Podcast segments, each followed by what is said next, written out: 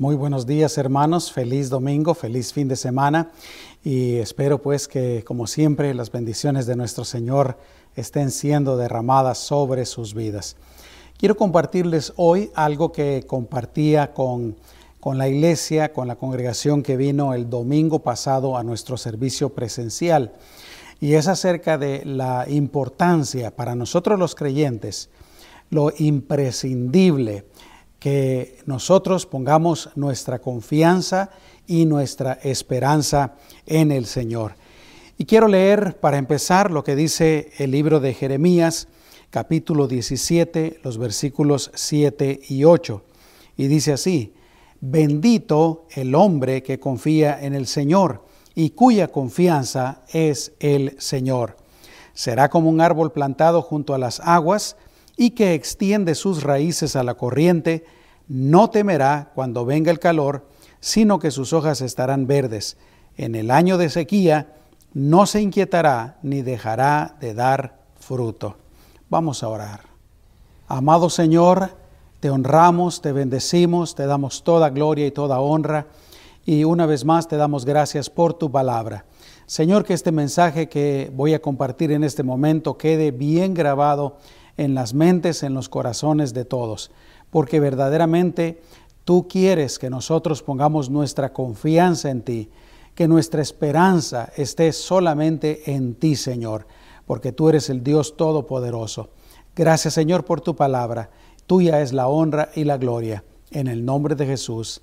Amén. Quiero empezar eh, platicándoles acerca de mis decepciones que sufrí yo cuando seguía la selección de fútbol de mi país.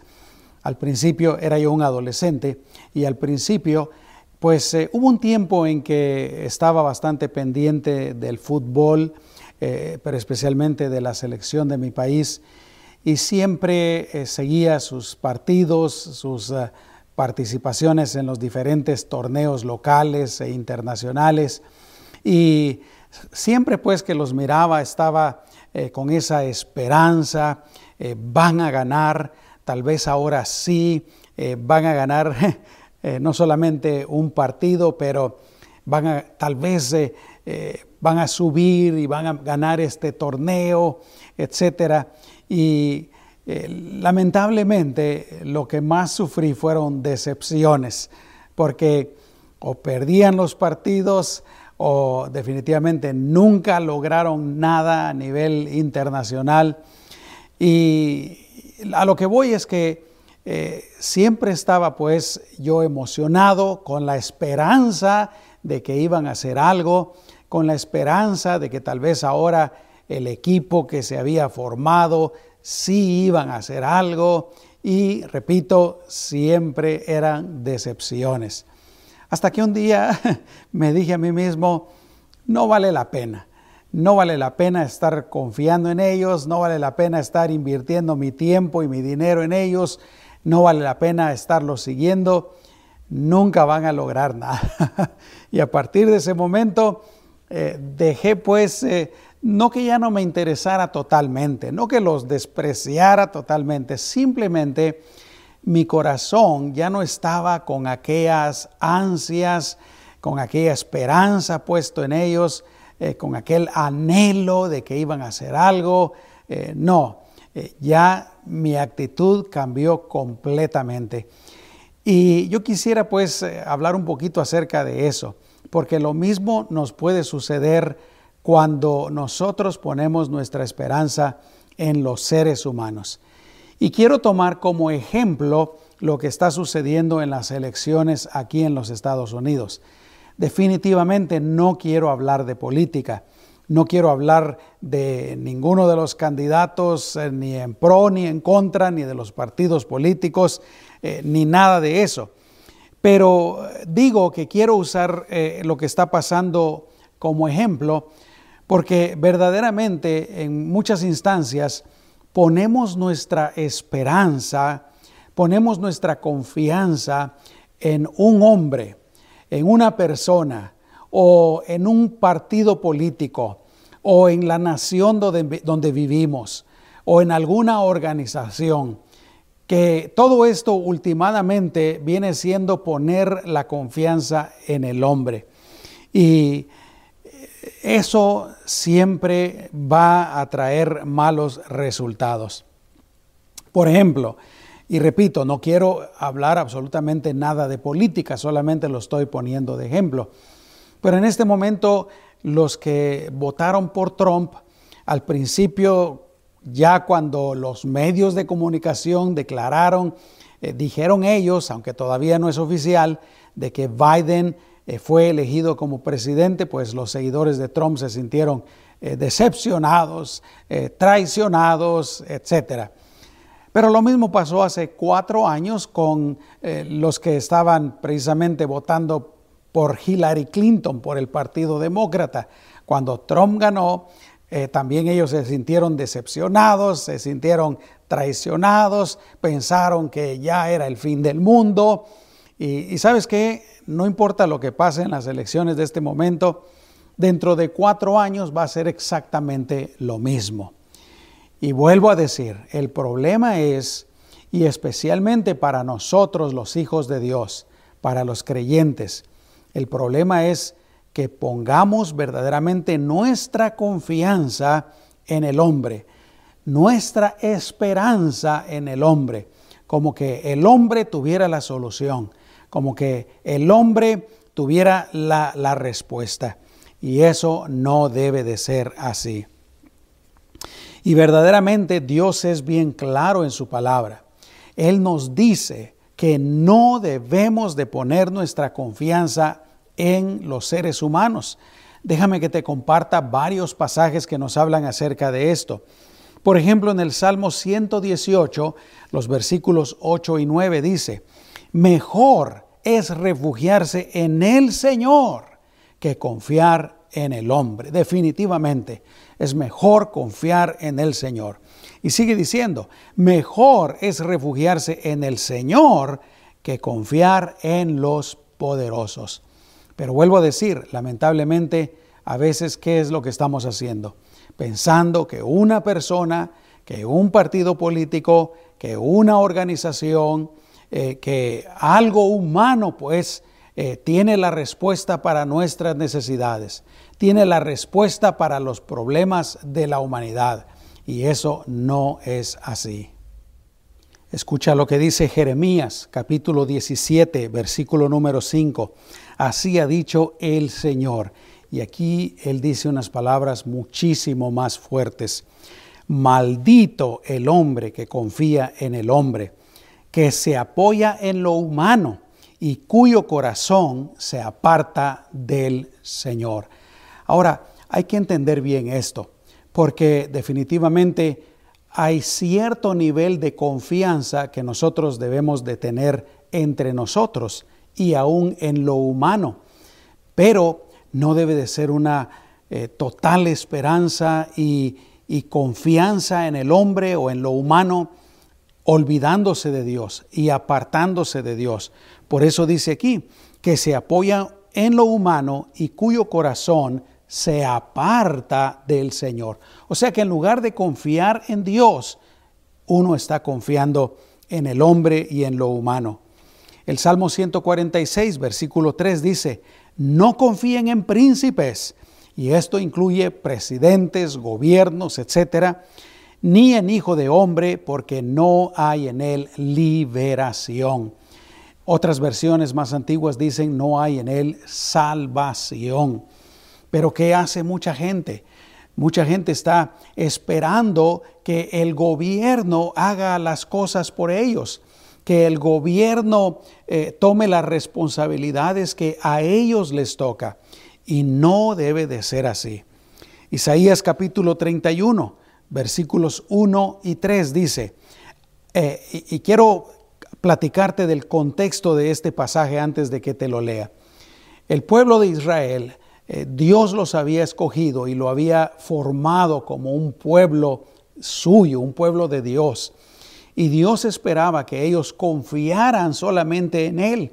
Dios ya les había demostrado en varias ocasiones cómo Él los iba a proteger, los iba a guardar de los enemigos, cómo cuando ellos se vieran amenazados por enemigos, Dios iba a pelear con ellos y por ellos. Y en algunas instancias eh, Dios lo iba a hacer todo, Dios lo hizo todo, mejor dicho. Y pues Dios esperaba que el pueblo, su pueblo escogido, confiaran en Él plenamente. Pero ¿qué hicieron? Se apartaron de Dios y luego andaban buscando la ayuda de Egipto, donde habían sido esclavos. Y escucha lo que Dios les dice. Hay de los que descienden a Egipto por ayuda. Buscan apoyo en los caballos, confían en los carros de guerra por ser muy numerosos o numerosos y en los jinetes por ser muy poderosos. Y es que en aquel entonces pues Egipto era todavía una nación muy poderosa y se puede decir que tenían un armamento bastante fuerte y grande. Y sigue diciendo, y escucha esto, pero no miran al santo de Israel. Ahí está el problema. Eh, eh, bueno, dos problemas. Uno, que están confiando en el hombre, están confiando en Egipto. Y dos, que en lugar de confiar, en primer lugar, no deberían de confiar en Egipto. Deberían de confiar solamente en Dios. Y aquí Dios les dice, el otro problema es que no miran al santo de Israel ni buscan al Señor. Y, luego escucha lo que dice el Señor. Los egipcios son hombres, no dioses. Sus caballos son carne, no espíritu. De manera que cuando el Señor extienda su mano, tropezará el que da la ayuda. Es decir, Egipto no les va a servir de nada. Ellos van a tropezar. Y, sigue diciendo, y también caerá el que la recibe. En otras palabras, ustedes, pueblo de Israel, también van a caer dice, todos ellos serán exterminados juntos. Así que en estos pasajes nosotros podemos ver pues cómo Dios nos dice claramente, específicamente, enfáticamente, que no debemos de confiar en el hombre. Y esto no le quita el lugar a los gobiernos, no le quita el lugar correcto a los gobernantes, pero últimamente nuestra confianza máxima debe de estar en Dios, en nuestro Señor. Ahora, ¿por qué nos dice Dios que no debemos de confiar en el hombre? Hay varias razones. Yo creo que la primera es que no debemos de confiar en el hombre por su condición de pecador. El hombre está contaminado y está corrompido con el pecado. ¿Cuál es la verdadera condición del hombre según Dios? Y esta es la verdadera condición, porque Dios es el único que dice la verdad siempre. Dios es verdadero. El hombre le gusta decir que somos eh, básicamente buenos y que un día, ya que el hombre, pues el mundo cree en la evolución, que un día vamos a seguir evolucionando y vamos a lograr quitarnos todas nuestras faltas, todas nuestras debilidades y vamos a lograr una armonía perfecta, eh, etcétera, etcétera. Pero la Biblia no dice que seamos básicamente buenos, por lo que te digo, porque estamos contaminados con el pecado. Escucha lo que Dios dice del hombre. Eclesiastés 7:20. Ciertamente no hay hombre justo, no hay ni uno solo, dice en la tierra, que haga lo bueno y nunca peque. Romanos 3:23, porque todos, dice, todos los seres humanos pecaron y no alcanzan la gloria de Dios. Isaías capítulo 53, versículo 6 dice, todos, otra vez usa la palabra todos, nosotros nos descarriamos como ovejas, cada cual se apartó por su camino. Primera de Reyes, capítulo 8, versículo 46 dice, no hay hombre que no peque. Vuelvo a decir, todos los seres humanos estamos contaminados y corrompidos con el pecado. Escucha lo que dice Isaías, capítulo 64, versículo 6. Si bien todos nosotros somos como suciedad y todas nuestras justicias como trapo de inmundicia, y caímos todos nosotros como la hoja, y nuestras maldades nos llevaron como viento. ¿Te das cuenta de la gran diferencia? De lo que Dios dice que es la condición espiritual de los seres humanos. Y vuelvo a decir, una cosa es lo que dice el mundo, una cosa es lo que cree el hombre de sí mismo. Y repito, el hombre cree que somos básicamente buenos, que no somos malos, pero Dios dice todo lo contrario y Dios siempre dice la verdad, Dios siempre está en lo correcto. Y Él dice que somos pecadores, destituidos de su gloria, que necesitamos, por eso es que necesitamos redención, por eso es que necesitamos perdón de pecados. Por eso es que Él mandó a su Hijo Jesucristo a morir en nuestro lugar. Él es la única solución y la única respuesta. Escucha lo que dice Romanos capítulo 3 versículos 10 en adelante, hablando de, de la humanidad en general. Dice, como está escrito, no hay justo ni aún uno, no hay quien entienda, no hay quien busque a Dios todos se apartaron, a una fueron hechos inútiles. No hay quien haga lo bueno, no hay ni siquiera uno. Sepulcro abierto es su garganta, su lengua, con su lengua engañan. Hay veneno de serpiente debajo de sus labios, su boca está llena de maldiciones y amargura, sus pies son veloces para derramar sangre. Hay ruina y miseria en sus caminos, no conocieron el camino de paz no hay temor de Dios delante de sus ojos. Démonos cuenta pues que no podemos confiar en los seres humanos completamente y no podemos cambiar nuestra confianza y nuestra esperanza de Dios y ponerla en los seres humanos porque todos los seres humanos somos pecadores y estamos corrompidos. Pero no solamente eso, otra razón por la cual no debemos de confiar en el hombre es porque eh, el hombre seguramente puede terminar decepcionándonos. ¿Por qué? Porque la naturaleza del hombre, como ya te lo dije, es mala. Eh, en el hombre hay avaricia. Es increíble las cosas que, que el hombre en este mundo y los gobiernos, etcétera, hacen por avaricia por enriquecerse, por ser más poderosos, por tener más dinero, por tener más posesiones materiales. Eh, son, son capaces de aún de destruir vidas humanas. En el hombre hay egoísmo, hay definitivamente maldad.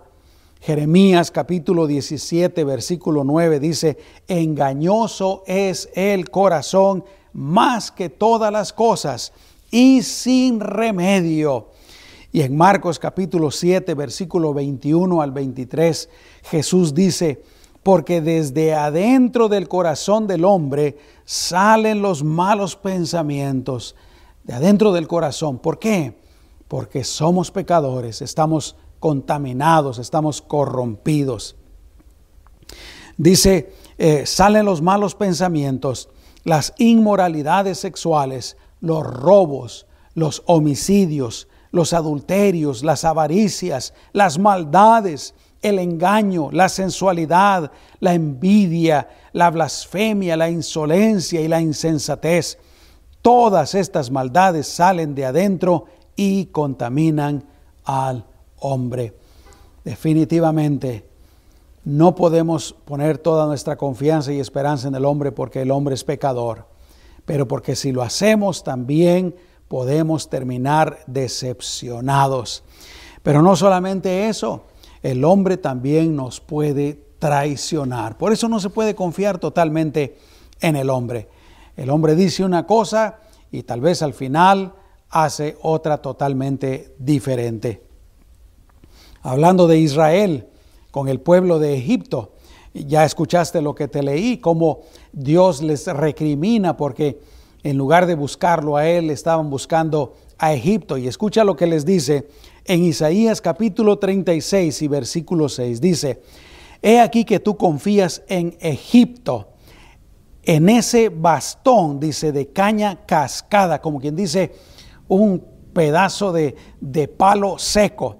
Y sigue diciendo, que a cualquiera que se apoye sobre ella, pensando en apoyarse en ese bastón, en ese báculo, usan otras versiones. Dice, lo que sucederá es que le entrará por la mano y se la atravesará. Así es el faraón, rey de Egipto, para todos los que confían en él. ¿Por qué? Porque el faraón y los egipcios andaban buscando sus propios intereses.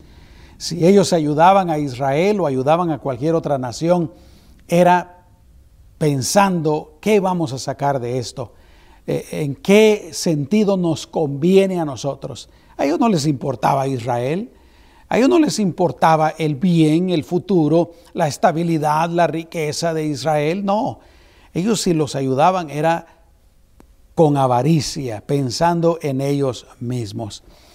Pero la otra razón por la que no deberíamos de confiar en el hombre, mis amados hermanos, es porque la capacidad del hombre es limitada. Es simple y sencillamente un hombre, un ser humano pecador. Isaías capítulo 2, versículo 22 dice, dejen de confiar en el hombre cuyo hálito está en su nariz, es decir, su respiro, su vida está en su nariz. Dice, pues, ¿de qué estima es digno? El hombre es una creación divina. Dios tiene el control de la vida y en cualquier ratito el hombre puede perder la vida. No podemos confiar en el hombre. El hombre no lo sabe todo. El hombre es, como dije, limitado. El hombre no lo puede hacer todo. Y la última razón por la que no deberíamos de confiar en el hombre es porque realmente lo que nos dice la palabra del Señor es que es el diablo el que está dirigiendo este mundo.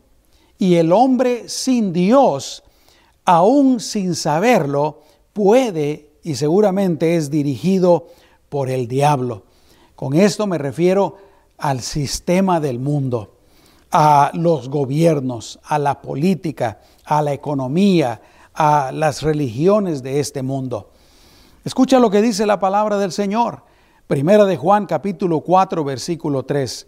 Dice, este es el espíritu del anticristo, del cual han oído que había de venir. Pero escucha lo que dice ahora y que ahora ya está en el mundo. Si el espíritu del anticristo estaba cuando el apóstol Juan escribió esta carta, por supuesto que está el espíritu del anticristo aquí.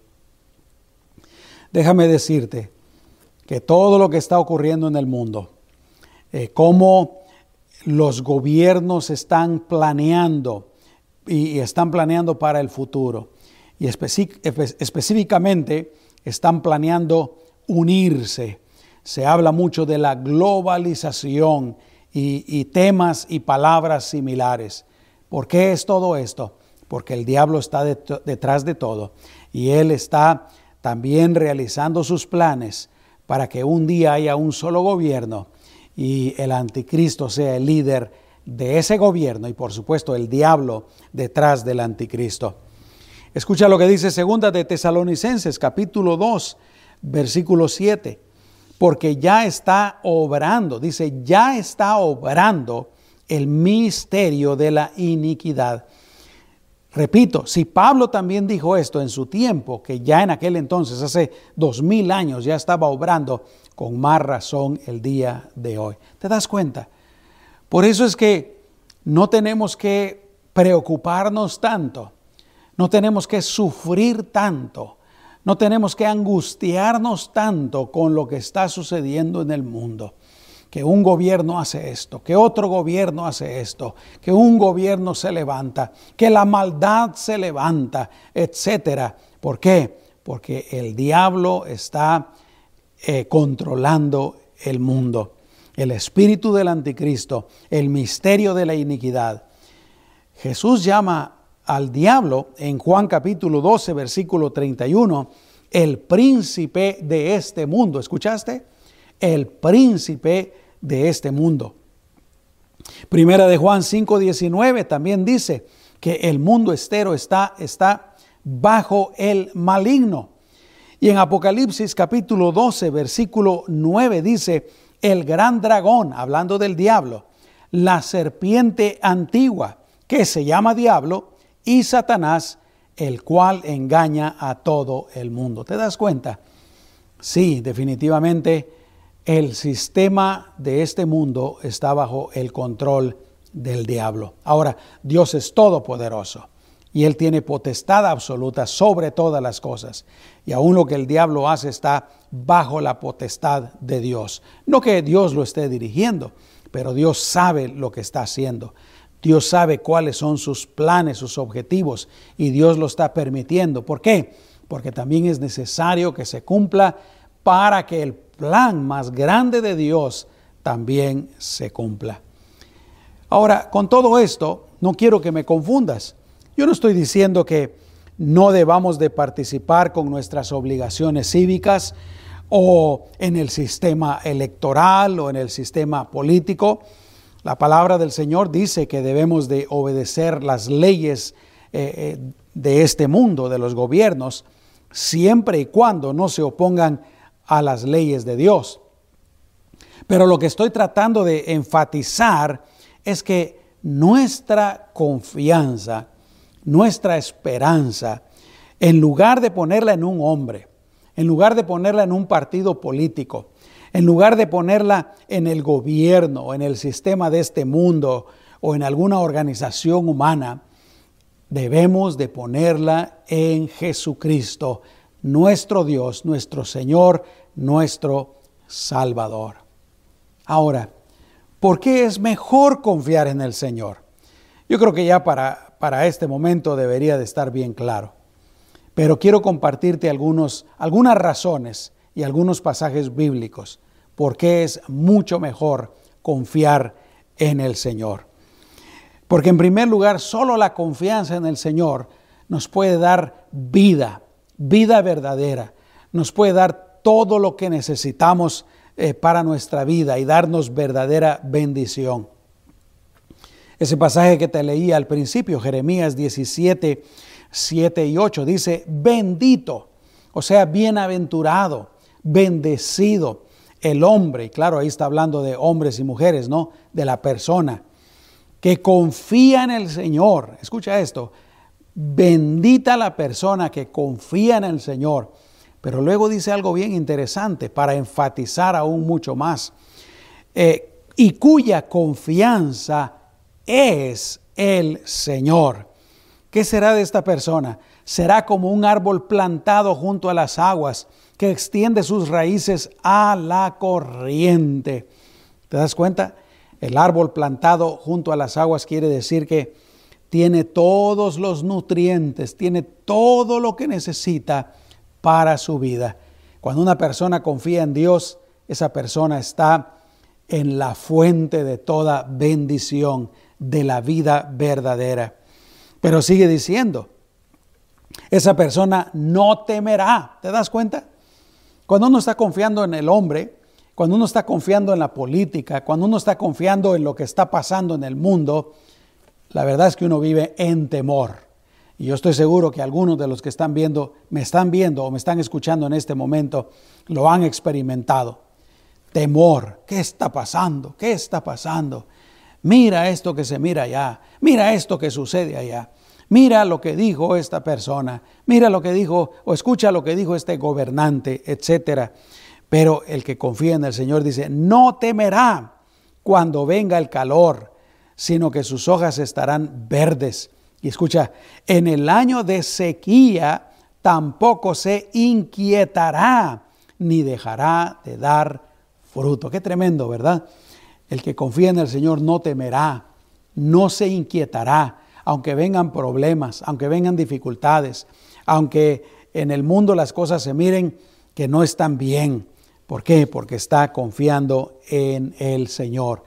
Y, nos dice también que esa persona, aún en la sequía, dice, no dejará de dar fruto. Esa persona siempre va a prosperar.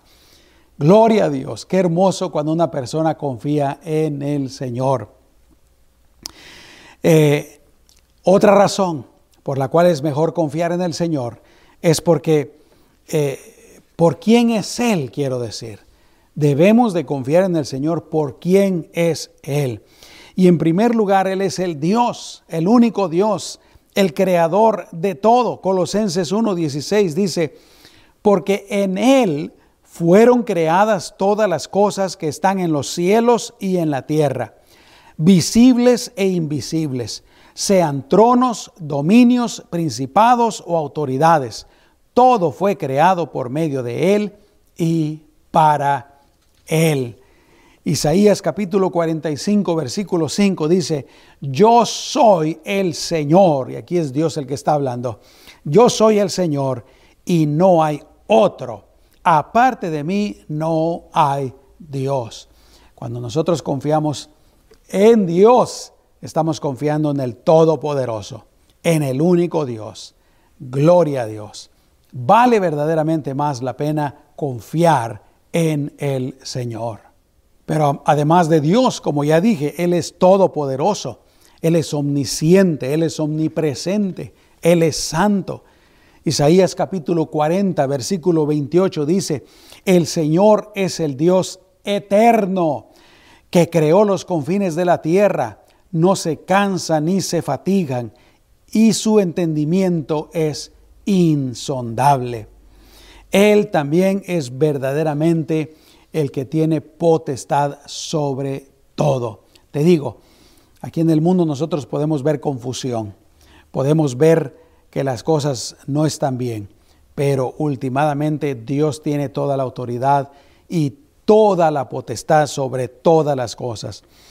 Primera de Crónicas, capítulo 29, versículo 11 dice, Tuyo son, oh Señor, la grandeza, el poder, la gloria, el esplendor y la majestad. Escucha, porque tuyas son todas las cosas que están en los cielos y en la tierra. Tuyo es el reino, oh Señor, y tú te enalteces como cabeza sobre todo. Él tiene la total autoridad y potestad sobre todas las cosas. Y sabes qué? Él nunca cambia. Malaquías capítulo 3 versículo 6 dice, porque yo el Señor no cambio. Pero ¿qué hay del hombre? El hombre sí cambia. Lo que ahora, lo que antes se consideraba malo, ahora se le llama bueno. Lo que antes se consideraba bueno, ahora se le llama malo. Déjame ponerte algunos ejemplos. Por ejemplo, antes el matrimonio, eh, la santidad del matrimonio, la familia donde había un padre, una madre y los hijos, se consideraba bueno, lo ideal. Ahora eh, parejas viven sin casarse, ahora aún hay parejas con relación abierta o parejas de dos personas del mismo sexo eh, y, y, el mundo y ciertas organizaciones y detrás de todo esto definitivamente está el diablo, están tratando de destruir la familia. A lo que voy es a que no podemos confiar en el hombre también porque el hombre cambia. Dios no cambia. Escucha lo que dice Isaías 5:20. Hay de los que a lo malo llaman bueno y a lo bueno malo. Consideran las tinieblas como luz y la luz como tinieblas. Consideran lo amargo como dulce y lo dulce como amargo. Así está el mundo el día de hoy. A lo malo se le dice bueno y a lo bueno se le dice malo. Pero Dios no cambia. Podemos confiar en el Señor porque también Él ya lo tiene todo planeado, ya lo tiene todo determinado y la victoria es suya. Daniel capítulo 2 versículos 20 y 21 dice, bendito seas por siempre el nombre de Dios porque tuyos son el poder y la sabiduría. Y escucha lo que dice el versículo 21. Tú cambias los tiempos y las edades, y a unos reyes los pones y a otros los quitas. Ultimadamente, vuelvo a repetir, toda autoridad, toda potestad está en las manos del Señor. Y nada de lo que pase lo toma Él por sorpresa. Eh, si hay unas elecciones y alguien queda, ¿Tú crees que Dios se sorprende, que Dios se asusta? No. Últimamente todo va a obrar para que sus planes se cumplan. ¿Qué pasa cuando confiamos en el Señor? ¿Qué pasa cuando confiamos en el Señor? En primer lugar, cuando confiamos en el Señor, vamos a tener paz, vamos a tener tranquilidad en el alma. Lo que no ocurre cuando nosotros tenemos la confianza en el hombre. Cuando confiamos en el hombre hay inquietud, hay temor, hay confusión, porque no sabemos qué va a pasar, cómo va a reaccionar. Pero cuando confiamos en el Señor, vuelvo a decir, hay paz en el alma. No nos va a afectar tanto lo que pase en el mundo. Esa paz que sobrepasa todo entendimiento, dice Filipenses capítulo 4, versículo 7. La paz de Dios que sobrepasa todo entendimiento, dice, guardará sus corazones y sus mentes en Cristo Jesús. Con esto de las elecciones, por ejemplo, hay muchas personas que están confundidos, están con inquietud, con ansiedad en su corazón. ¿Qué va a pasar? ¿Qué pasó? Etcétera. Pero cuando uno sabe que Dios y nuestro Señor es el Rey de Reyes y Señor de Señores, entonces hay tranquilidad. Cuando confiamos en el Señor, el Señor, ¿sabes que Nunca nos va a decepcionar. Apocalipsis capítulo 5 versículos 12 y 13 dice, digno es el Cordero que fue inmolado de recibir el poder, las riquezas, la sabiduría, la fortaleza, la honra, la gloria y la alabanza. Y escucha esto, al que está sentado en el trono y al Cordero sean la bendición y la honra y la gloria y el poder por los siglos de los siglos. Dios, nuestro Padre Celestial, y nuestro Señor Jesucristo tienen absoluta potestad sobre todo. Ellos nunca nos van a decepcionar. Pero además de eso, cuando confiamos en el Señor, también podemos conocer lo que está pasando y lo que va a pasar en el futuro por su palabra. Cuando uno hace a un lado la palabra de Dios, cuando uno hace a Dios a un lado y está nada más viviendo con los ojos en lo que está pasando en el mundo, de veras que tú no sabes qué va a pasar. Eh, no sabes qué va a suceder, a dónde va a ir esta nación, qué va a pasar con esta otra nación, qué va a pasar con el mundo entero. Pero cuando nosotros confiamos en el Señor, sabemos con exactitud, porque aquí está escrito lo que va a suceder y eso nos da seguridad.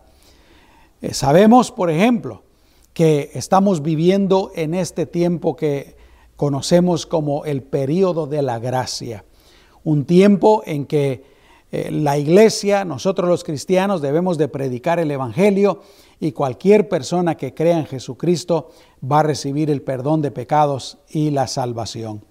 Pero en cuanto al mundo, el mundo va a seguir así como está, eh, algunos tiempos buenos, unas cosas buenas y otros tiempos malos, unas cosas malas, pero seguramente la Biblia nos dice que va a ir empeorando la situación del mundo poco a poco. La palabra de Dios nos dice que va a llegar un día en que Cristo va a venir en las nubes y Él va a levantar a toda la iglesia para llevarnos con Él. La Biblia dice que después de eso vienen siete años de gran tribulación como jamás se ha visto en este mundo. Ahí es donde se levantará el anticristo. La Biblia dice que al final de los siete años Jesús regresará, encarcelará al diablo, destruirá al anticristo y establecerá su reino en la tierra por mil años. La Biblia dice que al final de los mil años el Señor eh, hará el juicio final de todos los seres humanos, del diablo, de la muerte, del Hades, etc. Y entonces sí, destruirá esta tierra y creará una nueva tierra y cielos nuevos. La Biblia nos dice exactamente qué es lo que va a pasar. Nosotros no tenemos por qué estar con miedo, cegados. Si estamos cegados es porque nosotros queremos. Y si somos cristianos y estamos cegados y estamos asustados con lo que pasa en el mundo, aún mucho peor, porque la Biblia nos dice claramente cuál es el futuro. Por eso nosotros podemos estar tranquilos. Y por eso es tan importante que nos dediquemos a predicar el Evangelio en este tiempo. No tenemos por qué andar en temor, ni confusión, ni duda de qué es lo que va a pasar en el futuro. Si hemos creído, si confiamos en Jesús, la victoria también nos es garantizada para nosotros. Yo creo que está bien claro. No debemos de poner toda nuestra confianza y esperanza en el hombre, pero sí debemos de creer y confiar en el Señor. Y en Él podemos poner nuestra confianza totalmente. Yo quisiera terminar con estos cuatro puntos. Número uno, los creyentes no debemos de permitir que la política nos separe, que es lo que lamentablemente sucede cuando hay elecciones y cuando nos dejamos envolver demasiado en, en la política, en los partidos políticos, en la elección, en candidatos, etcétera, etcétera. Pero si somos cristianos, no deberíamos de dejar que la política nos separe, nos separe como familia. Por ejemplo, ahorita viene el Día de Acción de Gracias, donde las familias nos juntamos, donde lo ideal sería que, que pasáramos un tiempo de comunión familiar grato y alegre. Lo ideal sería que tomáramos un tiempo para darle gracias a Dios por sus bendiciones, aún durante este 2020. Pero sabemos que a veces, ¿verdad? La política nos separa, causa disensión. No debemos de permitirlo, que nos separe con la familia, que nos separe con los amigos, que nos separe en la iglesia con nuestros hermanos en la fe, nuestros hermanos en Cristo. Jamás debemos de permitir que la política nos separe, aunque pensemos diferente, aunque eh, consideremos eh, cierto candidato mejor que el otro, aunque tengamos diferencias de opinión, nunca deberíamos de permitir que la política nos separe. En segundo lugar, quiero terminar diciendo de que la misión principal de la iglesia y de nosotros los cristianos no es el proselitismo político, no es la actividad política, sino que es la predicación del Evangelio para la salvación del perdido. Ese es el propósito principal de la iglesia. ¿Sabes qué? Por mucha esperanza que la gente tenga de que el mundo va a cambiar y que el mundo va a mejorar, el mundo no va a cambiar. Eh, las cosas van a ir de mal en peor. Y, no quiero, por favor, ser eh, negativista, no quiero eh, que este se convierta en un mensaje de, de renuncia, de decepción, no, porque no es así, pero es la verdad. Y, o sea, a lo que voy pues es que no vale la pena que estemos gastando nuestra energía y nuestro tiempo nada más en cuestiones políticas o en cuestiones de este mundo. Hay algo más importante que el Señor espera y nos manda que hagamos. Y es, repito, la salvación de los perdidos por medio de la predicación del Evangelio. La tercera cosa que quisiera decir es que necesitamos orar por la unidad de la nación. Aquí en los Estados Unidos parece que la nación está dividida casi por la mitad, 50% de cada lado. Unos le van a este partido, unos tienen esta ideología, le van a este candidato. Otros le van al otro partido, tienen esta otra ideología, le van al otro candidato. Pero hay una división total. Eh, créeme que en todos los años que yo llevo viviendo en los Estados Unidos y conociendo también la historia de los Estados Unidos, nunca había visto a la gente tan dividida. Una cosa es que los partidos políticos estén divididos, pero la gente tan dividida y tanto enojo y coraje en contra del otro grupo. ¿Sabes por qué es tan importante orar? Mateo 12, 25 dice, todo reino dividido contra sí mismo está arruinado y ninguna ciudad o casa dividida contra sí misma permanecerá. Oremos por esta nación y contribuyamos para la unidad verdadera de la nación. Y por último, lo que viene siendo el tema de este mensaje, confiemos verdaderamente en el Señor, no en el hombre, no en los gobiernos, no en el estilo de vida de este mundo, no en el, en el sistema de este mundo. Confiemos en nuestro Señor y Salvador. Él es la respuesta. Jesús cuando vino al mundo, Él no vino a hacer política, ¿te recuerdas? Trataron de involucrarlo en la, en la política y Él no vino a hacer política. Él pudo haber venido y el pueblo de Israel estaba bajo el dominio romano. Él jamás habló eh, de que los israelitas, que el pueblo judío tenía que pelear o tenía que liberarse de el pueblo romano. No, él no se metió en política. Yo creo que nosotros, vuelvo a repetir, aunque participemos del sistema político, del sistema electoral, de nuestras obligaciones cívicas, tenemos que tener mucha sabiduría en cómo lo hacemos, pero principalmente nuestra confianza debe de estar en el Señor.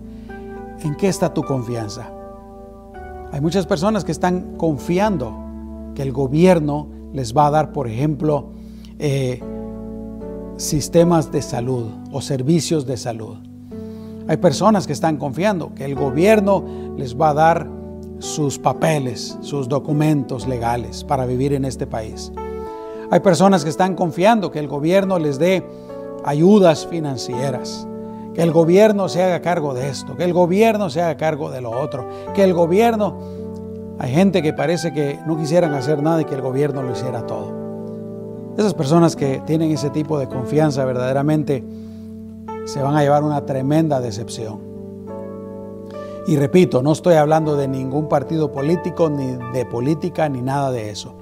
Estoy hablando de que debemos de confiar en el Señor. Así es que, ¿en dónde está tu confianza? ¿En quién has puesto tu confianza y tu esperanza? Yo espero que esté puesta en Jesucristo, el Rey de Reyes, Señor de Señores, el primero y el último, el que no cambia. Bendito sea el nombre de Jesús. Vamos a orar. Amado Señor, perdónanos si por alguna razón hemos puesto nuestra mirada, hemos puesto nuestra confianza, hemos puesto nuestra esperanza en el hombre o en el sistema de este mundo. Señor, como ya vemos en tu palabra, tú nos dices que no debemos de confiar en el hombre. Maldito dices tú que es aquel que confía en el hombre. Señor, tú debes de ser nuestra confianza. Tú debes de ser nuestra esperanza. Tú lo debes de ser todo para nosotros, Señor. Perdónanos si hemos confiado en el hombre y ayúdanos para que de aquí en adelante, Señor, confiemos solamente y plenamente en ti, porque tú eres inmutable, tú eres todopoderoso, tú eres omnisciente, tú eres el único Dios. En el nombre de Jesús. Amén y amén. Gloria a Dios. El que pone su confianza en el Señor jamás será decepcionado, nunca será traicionado. Yo quiero despedirme orando por ti y por tu familia, como siempre lo hago. Vamos a orar. Padre, en el nombre de Jesús yo te pido que bendigas a cada persona que me está viendo y me está escuchando que bendiga, Señor, si están casados, su matrimonio, si tienen hijos, que bendiga a sus hijos, bendice su hogar, bendice su trabajo, bendice los estudios de los jóvenes y de los niños. Las personas que están solas, Señor, solteras o solas, Señor, guárdales, bendíceles, llénales de tu presencia, llénales de tu gozo, Señor, y que puedan sentir siempre que no están solos porque tú estás contigo. Señor, bendícelos a todos, prospéralos, ayúdalos, Guíanos a todos, Señor. En el nombre de Jesús, en ti confiamos, Señor. Amén. Que Dios me los bendiga, sigamos teniendo un buen domingo y que esta semana el Señor te guarde, te bendiga, te prospere en todo lo que hagas. Hasta pronto.